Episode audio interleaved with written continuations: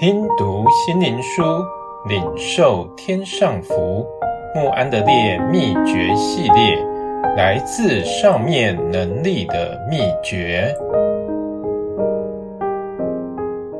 第二日，圣灵的果子。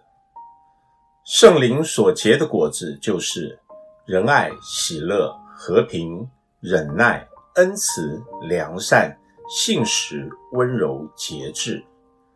加拉太书五章二十二到二十三节。我们已经看过有关祷告的两个教训。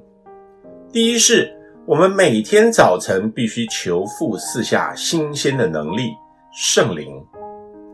第二是，要求圣灵教导帮助我们。现在我们要看第三个教训，要牢记今天所读的经文。基督徒常常认为，只要求神教他们如何祷告，神就马上如此做。但事实上，并非老是如此一成不变。圣灵是用何等的大能来帮助我们，使我们有更好的祷告。当我们求他教导我们如何祷告时，最重要的是将心房敞开，接受他恩典的圣灵，这样我们的盼望被激动，让圣灵自由的在我们心中动工。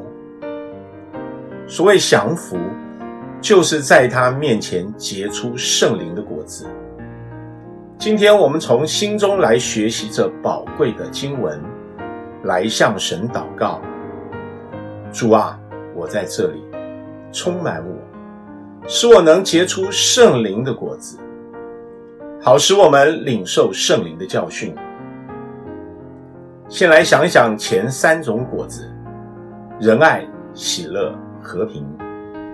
这是三种信心生活的主要特征：爱神、爱基督、爱弟兄和其他所有的人。喜乐是完全。勇敢，并有信心去履行每一件需要而且必要做的事。